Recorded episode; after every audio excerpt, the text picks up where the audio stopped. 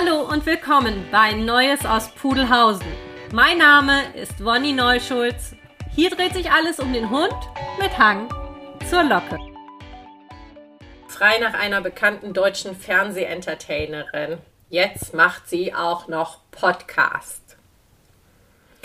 Ja, ich bin Hundeverhaltensberaterin und Trainerin.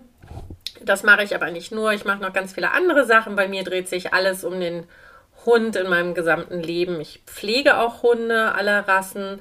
Ich besuche Schulklassen mit meinen Konzepten und unterrichte über das Thema Hund. Ich halte auch Vorträge äh, und berate auch über mein Steckenpferd in der Genetik, in der Hundezucht, in der Pudelzucht vor allen Dingen. Bei mir hat alles angefangen im Kindesalter mit unserer Dackelzucht und dann bin ich über die Bullterrier zu den Pudeln gekommen. Und wie ich finde, eine ganz natürliche Entwicklung, denn ich hatte nie einen besseren Hund, nie einen besseren Partner, nie eine bessere Assistentin. Momentan ähm, bin ich durch das Talent meiner jüngsten Hündin im Dummy-Training sehr gern unterwegs, ähm, bin da aber auch anderen Hundesport-Sachen offen und trainiere vielseitig, ähm, kleinschrittig, sehr gerne alle möglichen Rassen und bin da mit meinen Mädels als Assistenz unterwegs. Wir verstehen uns als ein Team. Ich habe zwei Großpudelmädels, das ist einmal die Mona, die ist 13 Jahre alt und ihre Enkelin, die Lilu. Die ist also selber gezüchtet. Das sind zweifarbige Großpudelmädels, auf die ich sehr, sehr stolz bin. Völlig unterschiedliche Typen, könnte ich jetzt alleine drüber über die im Podcast machen. Hatte ich mir aber heute ein anderes Thema zurechtgelegt. Erstmal eine offensichtliche Frage geklärt. Warum heißt dieser Podcast Neues aus Pudelhausen? Wenn ich zu Kunden komme, ist die Begrüßung meinerseits dem Hund gegenüber immer, na, was gibt's Neues in Pudelhausen? Viele sind Pudel, das ergibt sich so ein bisschen aus der Natur der Sache. Geht natürlich auch mit anderen Rassen. Also, was gibt's Neues in Aussiehausen, was gibt's Neues in Golihausen? Angelehnt habe ich das so ein bisschen an die bunten Taschenbücher. Und bei mir geht es ja auch immer bunt zu, wie ihr schon gemerkt habt. Mit ganz, ganz vielen Themen und ich hoffe, ich kann euch da ein bisschen unterhalten. Heute geht es ums Weitwandern mit Hund. Bei uns in der Familie ist so ein bisschen die Mentalität, nicht lange schnacken, machen. Nachdem wir also Europa gut mit unserer Tochter erkundet hatten, habe ich irgendwann vor ihr gestanden, da war sie so Teenager, 14, 15, irgendwas um den Dreh, und habe zu ihr gesagt, weißt du was, wir gehen Ostern zu Oma. Sie, natürlich, klar, super, toll, Oma, prima, Ostern, tolle Sache. Sag ich, nee, nee, du musst schon mal genau hinhören, was ich sag. Wir gehen zu Oma. Das war so eine spontane Idee von mir, weil ich gedacht habe, Mensch, das muss ja auch einfach so zu erreichen sein. Warum muss man sich eigentlich immer ins Auto setzen? Und da fängt eigentlich doch ein Abenteuer an. Nachdem sie also verstanden hatte, was ich meinte, nämlich von Hamburg, wo wir wohnen, mal eben an die Nordsee zu gehen, zu wandern, zu laufen, hat sie kurz geschluckt, kennt ihre Mutter, ist aber ein Kind, was alles mitmacht und sehr begeisterungsfähig ist. Und dann haben wir uns aufgemacht mit Mona damals, der Großmutter von Lilou, und waren denkbar schlecht vorbereitet. Sei es also von der Ausstattung her, wir hatten ja mittelgute Schuhe, wir hatten zwar einen ganz guten Rucksack, aber vor allen Dingen die Planung war wirklich, also ich weiß gar nicht, ob man das Planung nennen kann. Wir haben uns halt auf Google Maps die Route geben lassen und das ist wirklich nicht so schlau wenn man keine ausgeführten Wanderwege sich aussucht, und die sind in Deutschland oder auch generell in Europa sehr, sehr gut bewirtschaftet, gepflegt, ausgesucht und häufig auch ausgeschildert. Wenn man das also nicht nimmt, dann führt ein Google Maps tatsächlich auf dem kürzesten Weg dorthin. Und der kürzeste Weg ist nicht immer der, schon gar nicht der schönste, aber auch gar nicht der beste, denn der führt meistens auch über zum Beispiel Landstraßen. Wenn man jetzt also im platten Norden unterwegs ist und gerade wenn man da so Richtung Nordsee kommt, dann führt das häufig an diesen Landstraßen entlang, die keinen befestigten Seitenstreifen haben. Schönen Gruß an die lieben Autofahrer. dachte ich auch immer, warum, wenn da schon mal Fußgänger sind und die so wahnsinnig sind und da laufen, warum gehen die dann nicht auf dem Grünstreifen? Ja, das sieht vom Auto aus anders aus. Man kann da nicht laufen. Man sieht zwar Gras, aber wenn man tatsächlich mal da steht oder da läuft, sieht man, dass das Gras teilweise einen halben Meter tief ist, darunter kein richtiger Untergrund, sondern holprige, löchrige, steinige, abfallende, nicht auszumalende Abhänge sind. Äh, da kann man nicht drauf laufen. Da kann man maximal eine halbe Minute drauf stehen, wenn man mal eben so im Auto ausweicht, mehr aber auch nicht. Dann kommen da jetzt mehrere Autos entlang und teilweise halt auch mit erheblicher Geschwindigkeit und erhebliche Geschwindigkeit fühlt sich für einen Fußgänger schon so ab 80, 90 an. Viele sind ja auch mal ein bisschen schneller unterwegs, will darüber jetzt gar nicht urteilen. Dann ist das kein so wirklich gutes Gefühl für die Fußgänger, schon gar nicht wenn man da mit Kind und Hund unterwegs ist und erhebliche Verantwortung trägt. Zudem ist der Untergrund hauptsächlich Asphalt und oder Kies. Das ist alles so mittelgut zum Vorankommen, vor allen Dingen aber für Hundepfoten. Meine Tochter und ich sind dann alleine weitergewandert und das war auch wirklich für uns total zermürbend. Alleine dieses platte Land, je mehr wir uns der Nordsee näherten, mit diesen ewig lang geradeaus gehenden Wegen, der Horizont immer gleich. Das war, als würde man auf dem Laufband laufen und das war mental wirklich extrem anstrengend. Also ich finde nicht, dass sich die Nordsee unbedingt für eine Weitwanderung eignet. Ich würde das nicht nochmal machen, nicht wegen dem Weg, sondern weil es halt wirklich sehr, sehr anstrengend war von der Optik her schon allein. Ja, also das Auge hat nie irgendwas zu finden. Es ist praktisch immer das gleiche Bild. Wer sich wirklich da mental in die Mitte finden will, dem sei es gegönnt. Ähm, für uns war es halt sehr anstrengend. Sind dann auch noch mit wirklich rohen Füßen ob der schlechten Schuhwahl dann irgendwann nach fünf Tagen angekommen. Haben auch wirklich so Hammer-Etappen von über 40 Kilometern noch eingelegt und ähm, da, ja, das war so unsere erste Erfahrung mit Weitwandern, was uns aber nicht davon abgehalten hat, weiterzumachen. Wir haben ganz, ganz viel daraus gelernt, ist die gute Nachricht und die Moral von der Geschichte. Mittlerweile bin ich dann mit und ohne Tochti weitergewandert und das hat mich dann auch zu solchen Abenteuern veranlasst, wie in Afrika den höchsten freistehenden Berg der Welt zu besteigen, den Kilimanjaro äh, mit fast 6000 Metern. Bin aber auch hierzulande weiter gewandert und weit gewandert. Wir laufen sowieso, da wir Hunde haben, jeden Tag viel und ich ähm, habe dann gelegentlich auch noch mal eine Schippe draufgelegt. Das Jahr drauf wollten meine Tochter und ich noch mal ohne Hund weiter wandern von der Nordsee Richtung Holland, was wir dann aber auch wegen schlechter Planung nach, ich glaube, drei oder vier Tagen abgebrochen haben. Das war kein Spaß und wir haben schnell gemerkt, dass der Weg nicht unserer ist, haben uns da erstmal so ein bisschen in die Recherche begeben, haben selber Erfahrungen gemacht in kürzeren Wanderungen und auch weiteren Wanderungen mit mehreren Etappen und haben dann gemerkt, wo unsere Fehler lagen und uns da weiterentwickelt. Sodass ich im Jahr 2021, im Herbst, mit meiner nun wirklich sehr gut trainierten und ausgebildeten Lilu nochmal einen Versuch gestartet habe, mit Hund weit zu wandern. Die ist mittlerweile gerade durch ihr Dummy-Training sehr gut dirigierbar, sehr gut handelbar, sehr gut ansprechbar, sodass das sich anbot. Weitwanderung ist per Definition eine Wanderung von 6 bis 30 Tagesetappen. Fernwandern ist dann sowas, was so ab 30 Tagesetappen weitergeht, losgeht. Ähm, Wandern ist auch kein Trekking, sondern ähm, beim Wandern hat man eine feste Unterbringung und beim Trekking ist man mit dem Zelt sehr naturnah unterwegs. Da sind wir noch nicht und die Betonung liegt auf noch. Dürft ihr gespannt sein.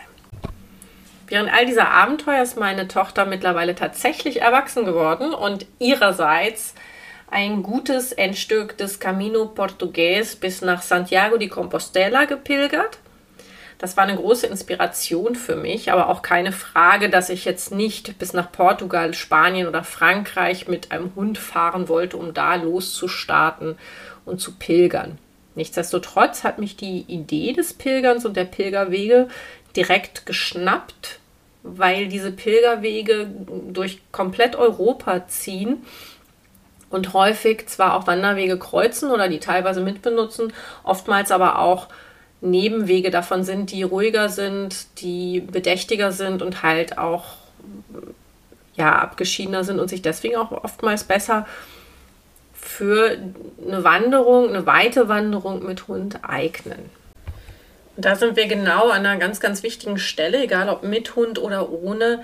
Ein Weg, der für jemand anderen toll ist, der auf Instagram super romantisch aussieht, spannend aussieht, der muss für mich nicht der richtige Weg sein. Denn ich muss mir überlegen, was will ich, was kann ich leisten und in dem Fall muss ich für meinen Hund mitdenken, was kann der Hund leisten, was kann ich mit dem zusammen bewerkstelligen, muss mich da wirklich hinsetzen, auf den Pott setzen, streng sein und überlegen, was brauche ich für einen Weg, welcher Weg ist für mich der richtige. Und im Grunde ist das ja sogar, wenn man so will, der tiefergehende Pilgergedanke. Da habe ich sehr, sehr lange im Vorfeld überlegt und bin dann irgendwann darauf gekommen, ich brauche also irgendwas mit doch Zivilisa Zivilisationsnähe, äh, mit guter Infrastruktur, sehr guter Infrastruktur, weil ich äh, Zugriff haben möchte im Notfall und zwar bei mir das hatte ich mal hineingestellt. Da komme ich gleich noch dazu, dass es auch nicht so eine wirklich glänzende Idee von mir war. Es äh, wäre ich nicht ähm, in die ähm, Annalen der Geschichte eingehen als klügste Wandererin ever. Wandererin heißt es übrigens nicht, sondern Wanderin. Und hatte dann irgendwann gedacht, ja, schöne Landschaft wäre auch nicht schlecht. Und so sind wir am Moselkamino gelandet. Im Herbst. Beste Jahreszeit wunderbares Wetter, 15 Grad, die meiste Zeit Sonnenschein. Mosel brauche ich niemand erklären, dass es eine der schönsten Landschaften in Deutschland, wenn nicht Europa ist. Und dachte also so Koblenz, Trier, 180, knapp 200 Kilometer während acht Tagen, das ist zu schaffen. Ja, gesagt, getan. Und mittlerweile mit den Erfahrungen, die ich für mich hatte, war das dann gesetzt. Ich habe dann noch ganz, ganz lange, wie gesagt, wenn man mich kennt, ich nehme das, was Hunde angeht, sehr, sehr, sehr genau überlegt, ähm, was für Voraussetzungen braucht mein Hund denn, um überhaupt diese 180 Kilometer mit mir zurücklegen zu können. Habe mir das mal so bewusst gemacht. Also ich weiß das natürlich, aber vom Bewusstmachen her ist da erstmal die Physis zu nennen. Natürlich. Ne? Also ein Hund muss gesund sein, er muss fit sein. Aber was genau bedeutet denn dieses gesund und fit? Mm, ich lasse meine Hunde, da sie ja mich täglich begleiten und da besondere Anforderungen auch an sie gestellt sind, sowieso röntgen. Ja, sind die 15 Monate alt, egal was ich mit denen machen will und liegen die auch nur auf dem Sofa, werden die geröntgt. Da muss abgecheckt sein, egal was für eine ähm, Hüfte oder Ellenbogen sie haben, dass sie keine Schmerzen, keine Arthrose haben. Es muss weiter natürlich ähm, Funktion von Herz und Lunge gecheckt werden. Genauso wie der Allgemeinzustand. Mal ist ein Hund besser drauf, mal nicht so gut. Der sollte natürlich gerade keine Impfung hinter sich haben, keinen Parasitenbefall haben. Der sollte top in Schuss sein. Ja, ich kann das natürlich beurteilen. Mein, meine Hunde haben da ein anderes äh, Check-up-Niveau, was auch ganz klar ist. Rein wirtschaftlich gesehen sind die Teil meines Kapitals, meiner Arbeit.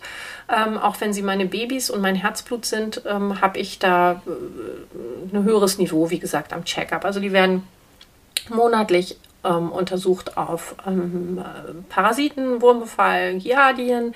Ähm, natürlich würde ich sofort sehen, wenn die ähm, von außen von, mit Parasiten befallen werden. Ich ähm, palpatiere, das heißt, ich, ich taste die ab regelmäßig. Ich sehe, ob mit denen was nicht stimmt oder ob die pups gesund sind, so wie sie es meistens sind. Gott sei Dank, Klopf auf. Die sollten natürlich auch grundsätzlich in einer guten Kondition sein. Das heißt, die sollten daran gewöhnt sein, lange Wege ausdauernd zu gehen. Ja, dafür muss man natürlich auch einen Typ Hund haben. Also ich würde jetzt ähm, keine langen Wege geben im sehr großen, sehr kleinen Hund. Ein Hund, der, also ich sag mal, mit so einem Zwergspitz oder mit einem sehr großen Schäferhund fängt es schon an oder mit einem sehr stark überbemuskelten mittelgroßen Hund wie so ein Labrador lange Wege gehen. Wenn die, wenn die ähm, schlank und fit sind, ist das was anderes, aber man muss da wirklich sich auf den Pott setzen und sich fragen, ist mein Hund dafür geeignet, länger als ein, zwei, drei Tage mit mir um die 20 Kilometer zu laufen. Ja? Und dafür muss ein Hund auch athletisch sein. Es gibt viel großbemuskelte Hunde. Es gibt ähm, sehr, sehr schlanke Hunde. Wir kennen sie alle, diese Rassen von, von Whippet über ja, Basset vielleicht auch, die dann zu langen Rücken haben. Sowas macht man nicht. Ja? Also man muss einen guten, mittelgroßen Hund haben, der athletisch ist, der an längere Strecken laufen gewöhnt ist, der gesunde Knochen hat, der ähm, von der Gesamtphysis und vom Allgemeinbefinden durchgecheckt ist. Ich würde es nicht mit einem Hund machen, der unter ähm, 15 Monate ist, weil er da Wachstum ist. Da sollte man solche ähm, harten Touren, das darf man wirklich nicht unterschätzen, auf gar keinen Fall machen, sondern langsam reingehen, langsam antrainieren und immer, immer im Hinterkopf behalten, dass Hunde wirkliche Duldungswunder sind. Ja, also die würden eher halbtot noch mitlaufen und sich nichts anmerken lassen, als zurückgelassen werden. Und das erfordert sehr, sehr gute Beobachtungsgabe. Und ähm, da muss man einfach ehrlich mit sich sein. Habe ich den Typ Hund, der das von der reinen Physis her schon mal schafft? Was ich aber noch viel, viel, viel, viel wichtiger finde als die Physis, ist verhaltenstechnische ähm, Aspekte und bindungstechnische Aspekte. Also alles bei so einer weiten Wanderung ist ja wie unterm Brennglas. Ja, das, da habe ich auch noch mal ganz, ganz viel über meinen Hund gelernt, obwohl ich schon dachte, ich kenne die in- und auswendig. Wir sind ein super Team. Beispielsweise dadurch, dass ein Hund sein Schlafbedürfnis, und das muss man auch so klar sagen, von ähm, 17 bis 20 Stunden am Tag unmöglich erfüllen kann, wenn ich zwischen 10 und 20 Kilometer laufe, hat er ein Schlafdefizit, was er ausgleichen muss. Das heißt, ich muss da schon mal einen Hund haben, der, wenn er aus der aktiven Phase rauskommt, ja, also wenn, wenn man Stücke wandert ist und Pause macht, sich hinlegt und auch wirklich ruht und nicht die Vögel noch hektisch anguckt oder oh, da kommt ein Wanderer oder muss ich jetzt aufpassen, weil Frauchen isst und ich muss so lange hier alles bewachen, damit wir in Ruhe gelassen. Also ich muss einen Hund haben, der wirklich sich hinlegt, wie so ein sehr, sehr guter Jagdhund. Der legt sich hin, ist platt und der pennt auch dann mal ganz in Ruhe. Und zwar genauso entspannt wie zu Hause.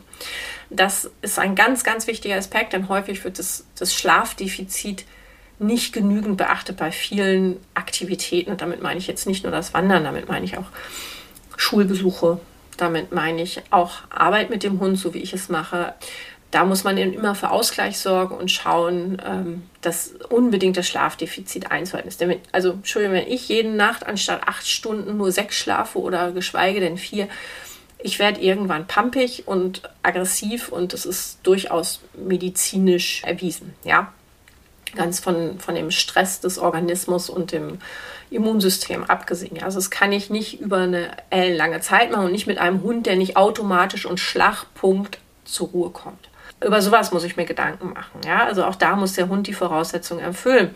Was weiter das Verhalten angeht, ähm, kann ich nicht mit dem Hund auf eine Weitwanderung gehen, wenn er jagdlich sehr ambitioniert ist.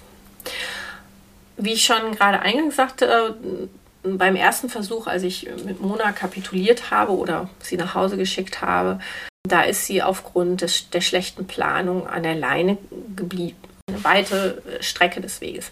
Das wollte ich diesmal auf keinen Fall so machen, denn es ist durchaus was anderes, ob man stereotyp neben seinem Menschen herläuft als Hund und die Gelenke stereotyp immer wieder die gleiche Bewegung machen müssen oder ob ich frei laufe als Hund. Wenn ich also stehen bleibe und schnüffel, wenn ich mal zwischendurch sprinte, wenn ich mich auch mal zwischendurch hinlegen kann und dann wieder Gas geben kann, wenn ich mal vorlaufen, zurückbleiben kann, wie auch immer, dann ist das eine optimale Bewegungsweise und Reiseart des Hundes, die ihm so naturgegeben ist, wie nur was. Ja, das kann ich nicht machen, wenn der Hund an alleine ist. Ähm, auch, äh, also ich bin ähm, kein großer Fan von den ähm, Automatikleinen und das ist sicherlich keine Lösung dabei. Ähm, also ich muss einfach einen gut, in Anführungsstrichen, funktionierenden Hund haben, der unbedingt, unbedingt auf dem Weg bleibt. Und das lernen meine Hunde von der achten Lebenswoche an, dass man den Weg nicht zu verlassen hat, es sei denn, man wird dazu aufgefordert. Und da muss ich mir sowas von hunderttausendprozentig sicher sein, wie es nur geht. Ja, also wenn ich da vier Stunden im Wald unterwegs bin und wandere und vielleicht auch total abgeschaltet habe und so mit mir selber bin, meinen Hund habe ich sowieso zwar immer im Blick, im Augenwinkel zumindest. Nichtsdestotrotz bin ich da vielleicht mal ein bisschen unaufmerksamer und plötzlich steht da so ein Reh vor mir. Ja, dann muss ich einen Hund haben, der wirklich aber absolut diesem Reh nicht hinterhergeht. Das geht nicht. Wir sind Gäste im Wald. Der Hund muss frei laufen, wie gesagt, meines Erachtens, damit er seiner natürlichen Bewegungsweise nachkommen kann und damit überhaupt so eine Wanderung gut verpackt. Und dann geht es halt nicht, wenn der Hund diesem Reh hinterher jagt, hetzt oder auch nur hinterher springt oder auch mal zehn Meter ins Unterholz geht. Das Unterholz ist das Wohnzimmer des Waldes. Da hat man nicht mit dreckigen Schuhen reinzugehen, da hat man nicht als Hund reinzugehen und da hat man nicht zu zelten und keinen Müll abzulagern. Ja, also das geht nicht. Die Wildtiere haben schon so wenig Platz, die müssen nicht noch weiter zurückgedrängt werden. Also ich muss da einen Hund haben, der wirklich sehr, sehr gut hört, der mit mir im Einklang aber auch ist. Das heißt, der Hund merkt oder ich merke, wenn es uns nicht gut geht. Ähm, das ist eine Partnerschaft, die eine extremere Situation aushalten kann und darf, äh, aber es darf da keine Zweifel geben. Denn es ist nicht die Frage, äh, ob es Schwierigkeiten unterwegs gibt oder welche, sondern wann. Also es wird immer unterwegs irgendwas passieren und da muss sich jeder auf den anderen verlassen können. So wie ich keine Wanderung mit einem anderen Menschen machen würde, weil einfach die Strittlänge und die Kondition sehr gut abgestimmt sein muss, weil für mich das sonst zu viel Stress wäre, muss ich mich auf meinen Hund so verlassen können und er sich auf mich oder sie sich auf mich. Und dann, wenn solche Situationen passieren, erst recht.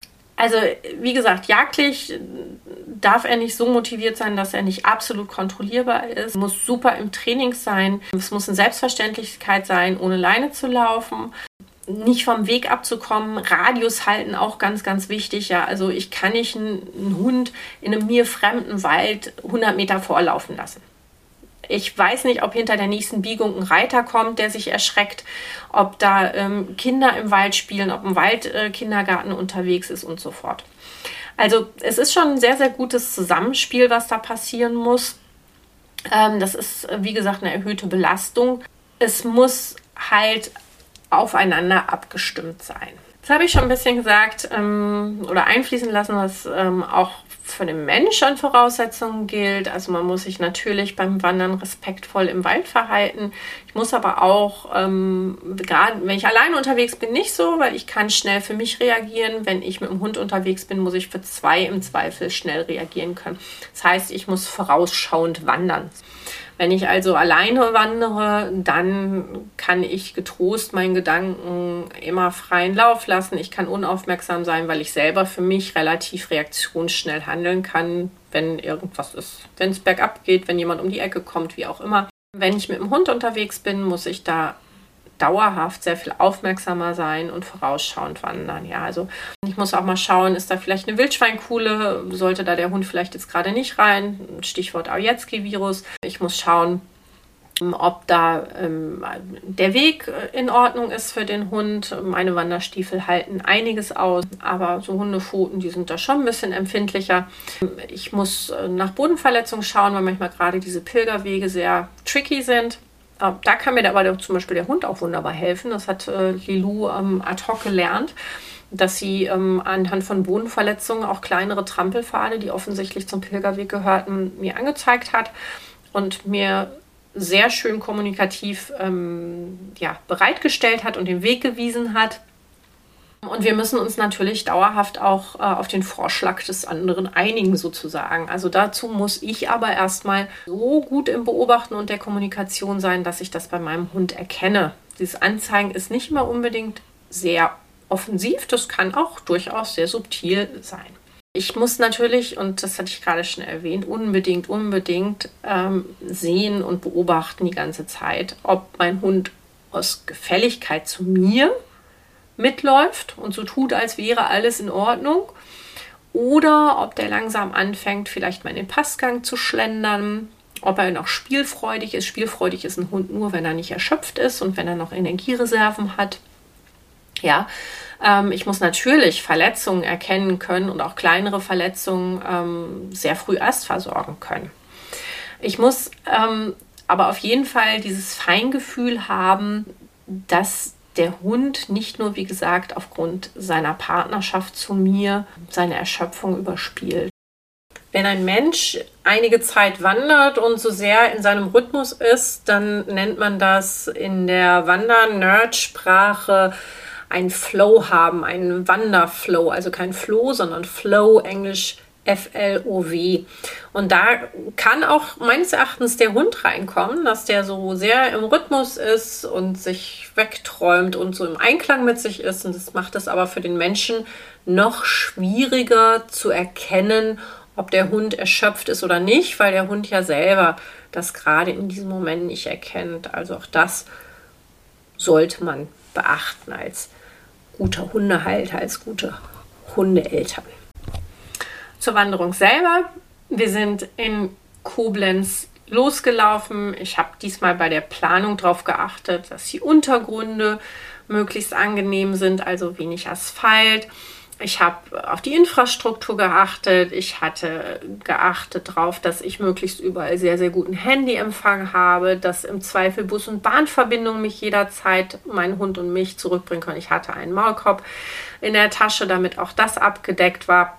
Ich habe einfach eine spezielle Verantwortung meinem Hund gegenüber, weil der nicht nur mein, mein Herzenshund ist, mein, mein Baby, mein Familienmitglied, sondern halt auch mein Arbeitskollege oder Arbeitskollegin in diesem Fall. Ja, also ich muss also jederzeit gewährleisten können, dass dem Hund im besten Fall nichts passiert und dass ich immer Hilfe holen kann. Habe ich also wirklich gut erschlossen und den Mosel Camino dann ab Koblenz ausgewählt. Ich hatte dann auch einige Unterkünfte gebucht in, in äh, niedrigen Preisklassen. Ich brauche nur ein Bett zum Schlafen. An der Mosel gibt es davon äh, Unterkünfte wie Sand an, am Meer. Und ähm, das war wirklich sehr, sehr angenehm. Ich bin da noch nicht mit Zelt unterwegs gewesen. Was ich definitiv unterschätzt habe, war der wirklich technisch schwierige Untergrund, der teilweise schwieriger war als auf dem Kilimanjaro. Das äh, habe ich auch einige abbrechen sehen. Nicht einige, sondern einige viele. Es ist unglaublich viel Geröll. Und ich war froh, in dem Fall nicht meine Trekkingschuhe anzuhaben, sondern meine alpinen Wanderstiefel, die eigentlich viel zu schwer sind für so einen Weg. Hatte auch unterschätzt, dass da 4.500 Höhenmeter auf den 180 ähm, Kilometern zustande kommen. Interessanterweise übrigens finden Hunde die Steigung, die Höhenmeter gar nicht so schlimm, weil die ja, ähm, ja auf allen Vieren laufen. Die merken das nicht so. Die haben auch eine andere ähm, Bemuskelung. Ja, und äh, oftmals stand dann Lilu oben schon am Berg und in ihrem erlaubten Radius und hat mich dann angeguckt und mit den Pfoten getrommelt und gesagt, ja, was, was brauchst du denn so lange da hoch? Ne? Warum hast du auf einmal nur ein Pace von 17, 18? Ähm, mach mal hinne. Ne? Ich warte hier schon und hat sich dann auch da oben hingelegt und ausgeruht und gewartet, dann geduldig, bis ich schnaufend ankam. Also die Höhenmeter waren echt nicht zu unterschätzen. Was ich aber gemacht habe, der Untergrund ähm, heftig. Das ist so Schiefergeröll, oft sehr, sehr unbefestigt, sehr glitschig. Ich möchte es nicht im Sommer gelaufen haben, auch ohne Hund dann natürlich nicht. Selbst im Herbst war der Boden noch warm, wie eine Fußbodenheizung. Ja, deswegen wächst der Wein ja auch so gut da. Und es war furchtbar ähm, glitschig, auch ohne Niederschlag. Also pff, das, das ist schon nicht ohne. Ja, vor allen Dingen, wenn man sich überlegt, bergauf geht das alles noch gut, aber wenn man da mal ausrutscht, ist nicht so schlimm. Da schürft man sich vielleicht mal ein Knie auf bergab, und das habe ich dann sehr, sehr schnell gemerkt, war das Rutschpotenzial dann doch echt, echt groß. Also wirklich eingeschränktes Tempo, super langsam gehend. Ich musste Lilu dann teilweise auch auf Entfernung sehr dirigieren, wenn die Pfade ganz schmal wurden. Sonst wäre ich wirklich auch teilweise vielleicht mal in sie hereingerutscht oder so. Und äh, das war wirklich schlimm gewesen. Das war schon recht abenteuerlich. Jahreszeit war perfekt habe ich schon gesagt, 15 Grad durchschnittlich. Ungefähr zwei Stunden Regen hatten wir in der gesamten Woche und das auch nur ganz am Ende. Also das war super und alles perfekt geplant und wirklich hat auch dazu beigetragen, dass ein absolut gelungener Walk geworden ist. Ich bin gestartet an einem denkbar ungünstigen Tag. Wie erwähnt, hatte ich mir keinen Ruhetag gegönnt, bevor ich losgelaufen bin und hatte davor eine extrem stressige Arbeitsperiode über Wochen und Monate und bin sozusagen vibrierend und ähm, auf diesen Weg gegangen und habe mir die Tage praktisch freigehauen aus meinem Alltag, aus meinem Arbeitsalltag heraus und ähm, bin praktisch, wie sagt man so schön beim Motorradfahren, so Kickstart habe ich den gemacht. Das war nicht gut, weil ich mental noch gar nicht anwesend war. Ja. Habe die Nacht davor schlecht geschlafen, habe dann verschlafen, was mich wirklich wütend gemacht hat zum ersten. Der Herbst, der hat kürzere Tage. Ich musste an dem Tag ja irgendwann auch noch abends ankommen in der kleinen Pension.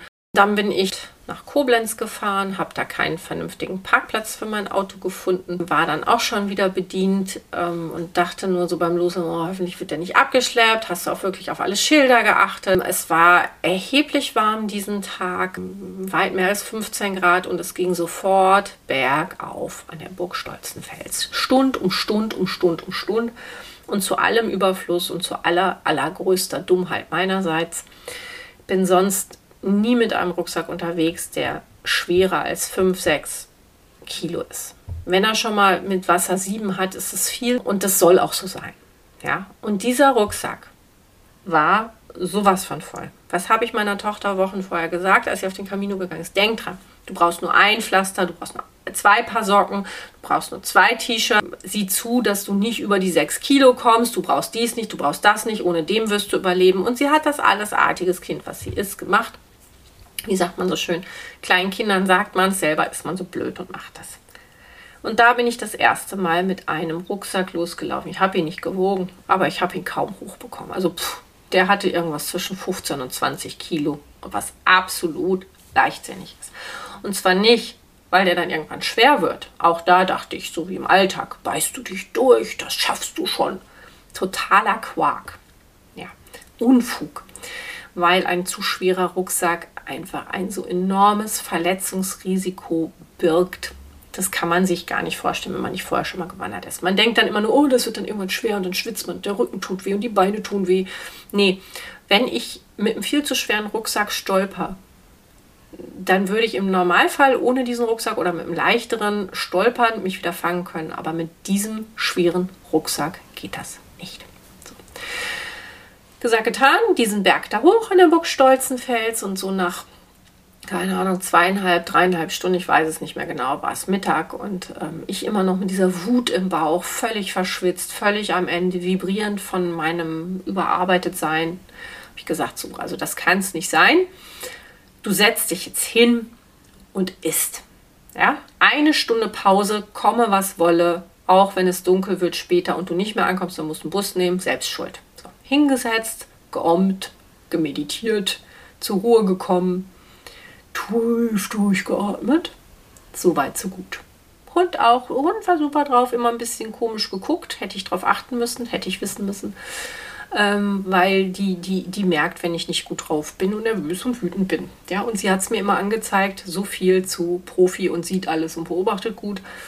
Aber ja, wie gesagt, haben wir uns dann gefangen und sind dann artig nach einer Stunde weitergelaufen das erste Mal aus dem Wald raus, über eine Schnellstraße und kamen auch direkt an ein kleines Dorf.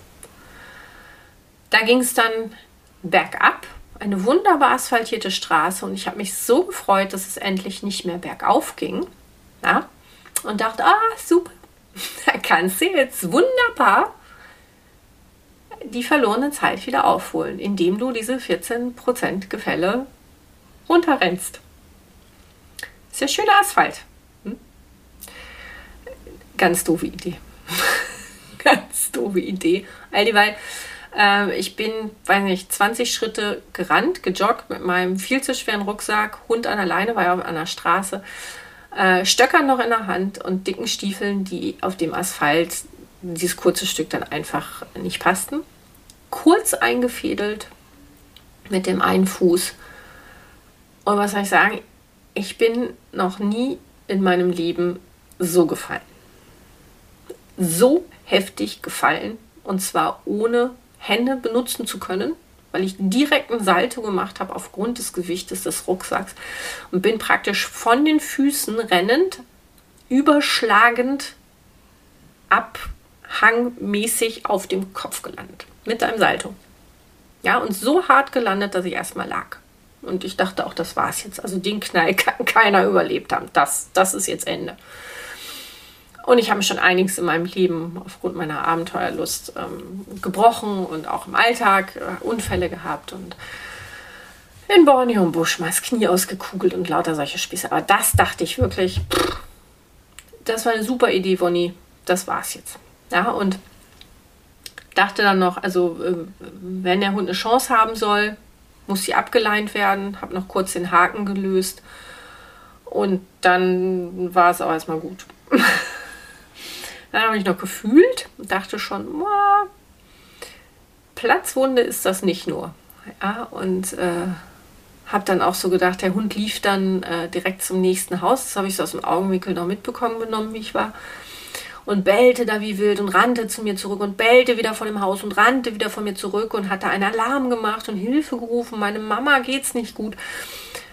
Äh, ja, hob ich so den Kopf und hatte wirklich beide Hände voller Blut und dachte mir, ja, äh, sie kann ja jetzt auch nicht alleine hier rumlaufen. Also Nors hoch und reißt sich zusammen und ja. Lange Rede, kurzer Sinn. Diese Leute, die kamen dann raus, waren völlig geschockt ob meines Anblickes und meinten dann auch, naja, Knochen kann man sehen. Hatten aber irgendwie alles da in Kompressen und auf Zombie-Apokalypse ausgelegt und hatten alles da. Mich verarztet und ähm, noch den Hund gelobt, dass die da jemand um Hilfe gerufen hätte. Und ja, was, was macht man dann? Weil man ja schon so blöd ist, ne? überhaupt so einen Unfall zu provozieren. Man geht weiter. also don't try this at home. So macht man es eigentlich nicht. Letztlich kann ich drüber lachen, was gut ausgegangen ist. Ich bin dann weiter noch 10 Kilometer gelaufen, bis ich an meiner Pension ankam. Und ähm, hier sei ganz, ganz liebenswert erwähnt die kleine Pension in Alken an der Mosel ähm, zum Rebstock. Und ich habe in meinem Leben selten sowas Liebes und Hilfsbereites erlebt. Also haben da erstmal einen ähm, Krankenwagen gerufen. Die wollten auch gar nicht, dass man die Kompresse direkt abnimmt. Die sagten sofort ins Krankenhaus. Die haben sich wunderbar, wunderbar, herzallerliebst, wärmstens, das war meine größte Sorge, um meinen Hund gekümmert und haben auf die aufgepasst, haben die bei sich behalten und haben gesagt, machen sich keine Sorgen, auch wenn sie im Krankenhaus bleiben müssen, wir finden eine Lösung, sie kümmern sich jetzt erstmal um sich. Und da ist es mir wie Schuppen von den Augen gefallen, dass ich mich nicht um mich gekümmert hatte und ob meiner Dummheit nicht nur mich in erster Linie, sondern vor allen Dingen meinen Hund wirklich in Gefahr gebracht habe. Es war eine schmerzliche Erkenntnis, nicht nur weil der Kopf offen war, genäht werden musste und sich, wie sich hinterher herausgestellt hatte, auch ein Bruch war, was ich aber jetzt erst nach mehreren Wochen herausgefunden habe. Ich bin dann tatsächlich noch weitergelaufen, aber wie gesagt, völlig anders als vorher. Ich habe alles dann darauf ausgelegt, dass ich sowas nicht mehr mache. Ich bin, nachdem ich in Koblenz im Krankenhaus war, nach Alten zurückgefahren und bin auf eigenen Wunsch wieder zurückgefahren zu meinem Hund. Ich habe gemerkt, das gilt. Wie gesagt, ich bin da leider etwas erfahren. Also das war zu machen. Bin dann sehr in mich gegangen, habe überlegt, was machst du jetzt? Und ist sicherlich für viele Leute die richtige Entscheidung, dann zu sagen, ich mache das ein andermal weiter.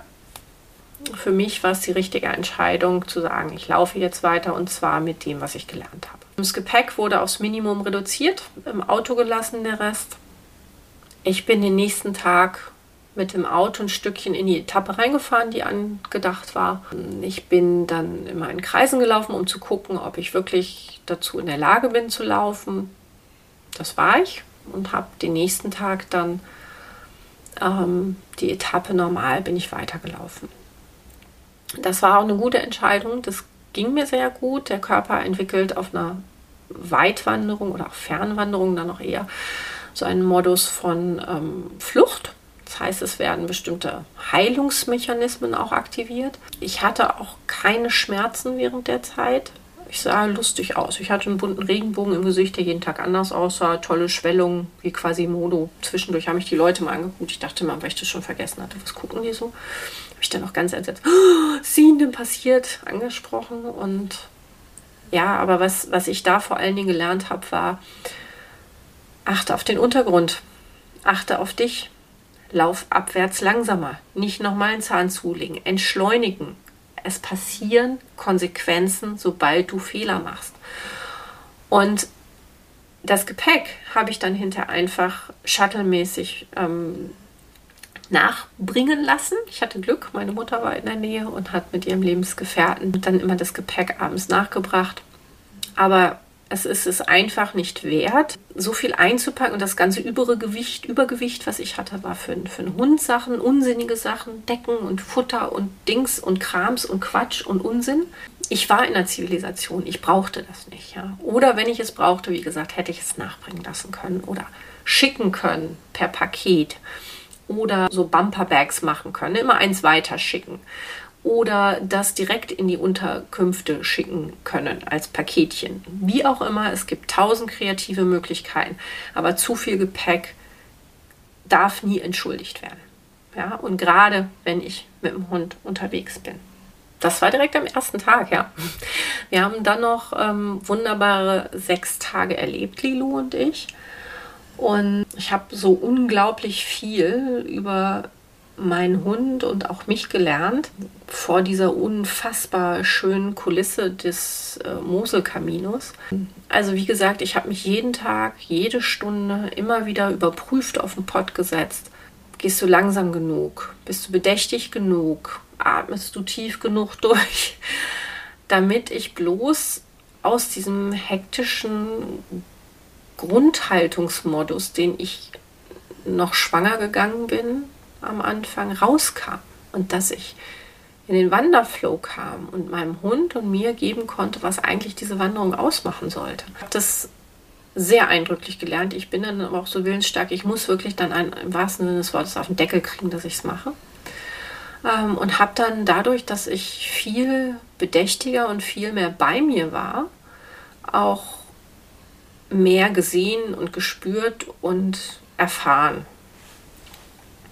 Es ist sicherlich einerseits dieser Pilgergedanke, auf den ich jetzt, was mir einfach zu persönlich ist, gar nicht so eingehen möchte. Das ist auch eine Erfahrung, die jeder anders macht. Aber vor allen Dingen auch, was meinen Hund angeht. Also, die hat auch während dieser Wanderung sehr genau gemerkt, dass das eine Ausnahmesituation ist. Also, manchmal muss man ja schon mal so ein bisschen nachhaken, wenn man den Hund bittet, was zu machen. Und ähm, das war während dieser Wanderung Überhaupt nicht. Wahrscheinlich aber auch, weil wir die Zeit hatten und die ganze Zeit in der Kommunikation standen. Also wir haben hinter ähm, Wege gefunden, wo ich zehnmal hätte auf die Karte gucken müssen, weil die nicht eindeutig waren. Die hat Lilu mir angezeigt. Die hat sich auch, wenn sie gezweifelt hat, hat sie mich angeguckt. Ich habe dann nur in die Richtung geguckt, die Hand bewegt, brauchte gar nichts mehr sagen. Ähm, das war so ein, so ein äh, Kommunikation wirklich auf feinster Ebene, die sehr im Flow war, die sehr ähm, harmonisch war und, und schön war und für den Hund genauso wie mich. Die hat aber auch dann hinterher, wenn, wenn ihr, also so, so laufen ist ja für einen Hund, auch wenn sie dann irgendwann olfaktorisch ausgelastet ist durch so einen netten Wald oder Feldweg, irgendwann doch mal irgendwie ein bisschen langweilig, so zumindest für den Pudel. Und dann hat die sich Spiele ausgedacht. Ja, also da ist sie selber kreativ geworden. Ich nenne sie jetzt immer beispielsweise meine kleine Bankerin. weil sie angefangen hat, mir Bänke anzuzeigen. Bänke sind super, die machen Spaß. Da futtern wir ordentlich, da kuscheln wir uns aneinander, da sinnieren wir schön in die Ferne und äh, telefonieren mal zwischendurch und äh, reden miteinander. Tatsächlich dann auch ähm, verbal und kuschelnd. Ähm, Bänke sind super. Also sieht dieser Hund eine Bank, rennt die vor, stellt sich davor, macht Touch, guckt mich an, wedelt fröhlich und ähm, ja, aufgrund meiner positiven Verstärkung, dass ich mich dann auch freue, weil es ja so lustig ist, wird das, wird das dann hinterher ein ausgewachsenes Spiel. Wir haben das dann ausgeweitet auf andere Dinge. Also nicht wir, sondern Lilou. Das ging dann weiter mit Hochsitzen, das ging dann weiter mit hier geht's bergab, hier geht's bergauf, wollen wir nicht doch rechts, wollen wir vielleicht links. Ähm, hat aber auch immer noch gerne zwischendurch was zum Tragen angebracht, zum Apportieren. Und vor allen Dingen aber, wie gesagt, das hatte ich schon mal erwähnt, hat sie mich echt begeistert damit, dass sie von jetzt auf gleich Tiefen entspannen konnte. Und zwar nicht nur, weil sie auch natürlich erschöpft war, das darf man auch sein, bis zum gewissen Grad, soll ja auch so sein, sondern weil wir einfach ja unseren Weg gegangen sind, so platt sich das auch anhört. Ja, also sie war in totaler Harmonie und wir beide und hatten dementsprechend nicht mehr diese Belastung, auch nicht natürlich diese Belastung im wahrsten Sinne des Wortes von der Last des Rucksackes, sondern die Belastung vom Anfang, die wir uns nach dem Sturz einfach der entledigt haben. Und das war ein wirklich einmalig schönes Gefühl, nachdem wir so viel hinter uns gelassen hatten auch. An Gedanken, die ich mir vorher gemacht hatte, an Erfahrungen, die ich da an dem ersten Tag gemacht hatte. Dass es einfach so war, wie es eigentlich sein soll zwischen Hund und Mensch. Ja. Wir haben natürlich auch Begegnungen gehabt. Also ähm, ich habe auch eine Begegnung gehabt im Wald mit einem Förster, der mit seinem Jeep da ankam und äh, mich natürlich richtigerweise darauf hinwies, hm, Ihr Hund läuft ja frei, woraufhin ich ihn schon mal dann berichtigte, nein, es ist kein Hund, es ist ein Pudel. Daraufhin kamen wir ins Gespräch, ne, wie man in den Wald reinruft, so halt es hinaus. Haben uns freundlich unterhalten, habe ihn darauf hingewiesen und auch eindrucksvoll vorgeführt, dass es mit Lilou so ist, dass sie wirklich sehr zuverlässig ist, mehr als sehr zuverlässig er mir von seinen anderen Hunden erzählt, die er bisher hatte, dass er gerade keinen hat. Lange Rede, kurzer Sinn, nach einer Dreiviertelstunde Plausch war er so weit, dass er sich jetzt auch einen Pudel als Arbeitsbegleitung anschafft. Schon mal wieder einkonvertiert. Wir haben auch ähm, viele ältere Leute getroffen, die an der Mose gerne wandern gingen, die ich dann auch teilweise wirklich ähm, zurückgeschickt habe, wenn Wege zu schwierig waren, die auf der Karte leichter aussahen, ähm, mit denen wir uns nett unterhalten haben. Und die einzigen wirklich nicht so schönen Begegnungen waren an den Wochenenden mit tatsächlich so Stundentouristen, die dann aufgerüscht im Sonntagszwirn in den Wald ähm, stolpern, durchs Unterholz rennen, ähm, einfache Wanderregeln wie wer hat Vorfahrt, wenn einer mal bergauf auf einen schmalen Pfad kommt, nicht, nicht wissen und ein über einen Haufen rennen, schreiend, lachend, johlend durch den Wald, ähm, picknicken und Sachen hinterlassen. Das war nicht so schön. Ja, und da werde ich dann auch mal so ein bisschen anders, wenn ich über den Haufen gerannt werde, wieder mal jemand kniend vor meinem Pudel stehen bleibt, klatschend auf die Schenkel und den anbrüllt, wie süß er doch ist, dieser Hund und dann noch angemacht werde, dass ich nicht fröhlich ähm, grüße und guten Tag sage. Da rutscht mir dann auch mal gelegentlich sowas raus wie, naja, eine Wildschweinherde würde ich jetzt auch nicht grüßen, sondern der nur aus dem Weg gehen. Und dann dachte ich nur noch zu Lilu, komm, die sind nicht wohlerzogen, mit denen haben wir nichts am Hut. Und sind dann weitergegangen. Ja, aber wie gesagt, das waren dann auch so die einzigen kleinen, kurzen Begegnungen. Und wir haben dann gerade auch am Wochenende viel Müll mitgenommen, so auf dem Weg, den in die doch sehr gut strukturierten ähm, und aufgestellten Mülleimer dann wieder geworfen. Und ansonsten war das einfach ein wunder, wunderschöner Weg durch tolle, wirklich auch noch sehr abgeschiedene und einsame Waldgebiete mit unfassbar schönen Aussichten, ähm, mit sehr, sehr gutem Essen, sehr freundlichen, tollen Gastgebern, auch in den einfachen Unterkünften. Und schließlich dann am Ende, als wir in Trier ankamen, Punkt auf der Brücke, die über die Mosel geht, schlagartig Regen, sodass ich doch noch einen Regenmantel für den Pudel rausholen musste. Zwei Stunden durch Regen noch gelaufen, um dann schließlich anzukommen in St. Matthias und wirklich sehr, sehr glücklich da auf den Boden uns zu setzen und Danke zu sagen für diese unfassbar schöne Erfahrung, die schmerzhaft war, die mich sehr viel gelehrt hat, die meinen Hund und mich noch mal enger hat werden lassen in unserer Beziehung, die ähm, mich auch demütig gemacht hat, ob dieses kleinen Hundes, der großes Herz hat, viel für mich natürlich auch macht, das sehe ich auch, ähm, aber vor allen Dingen auch so dankbar war ich für die, für die Freude und den Spaß, den wir beide hatten. Also das war wirklich ein Gefühl von tiefer Dankbarkeit, als wir da ankamen. Und ja, natürlich auch ein bisschen stolz, dass man es geschafft hat und dass man, dass ich gelernt habe aus den Fehlern, dass ich Schlimmeres abwenden konnte, wenn auch nicht aktiv, sondern sicherlich durch Glück. Dankbar auch, dass ich, dass ich das weitergeben kann, dass ihr solche Fehler nicht machen müsst. Und ja, das mich auch freudig in die Zukunft gucken lässt, dass ich ähm, gelegentlich noch andere Dinge machen werde und vielleicht sogar diesen Weg von Koblenz nach Trier, von Trier aus, vielleicht mal noch weitergehe. Vielen, vielen Dank fürs Zuhören. Wenn ihr Fragen habt, wenn ihr Anregungen habt, könnt ihr mir das gerne sagen, mitteilen. Wenn ihr Bilder von uns sehen möchtet, ich habe auf Instagram extra für den Mosel Camino ähm, ein Profil gemacht. Das heißt Pilgerpudel. Da seht ihr ein paar Bilder. Ansonsten sind wir über Rock a Dog Hamburg zu sehen auf unserer Homepage oder auf Instagram oder Facebook. Ja, wäre schön von dem einen oder anderen was zu hören. Ich denke mir mal was aus, was im nächsten Podcast kommt. Ich habe auch so ein paar Ideen schon, wen ich vielleicht mal ins Interview bitten möchte. Ich kenne da ganz viele tolle Leute, die ich ähm, auf dem Weg, auf dem Weg, den ich gehe mit meinen Hunden, kennenlernen durfte. Und ähm, vielleicht kann ich die dazu bringen, dass sie euch auch ein paar Sachen erzählen oder ich stelle ein paar unbequeme, lustige Fragen oder so. Auch da, wenn ihr Anregungen habt, gerne. Ähm, sonst denke ich mir auch gerne mal ein paar Themen aus. Ich habe da noch ganz viel in meiner in meinem Nähkästchen, was ich erzählen kann. Und ja, wäre schön, wenn ihr wieder dabei seid. Wäre schön, wenn es euch Spaß gemacht hat.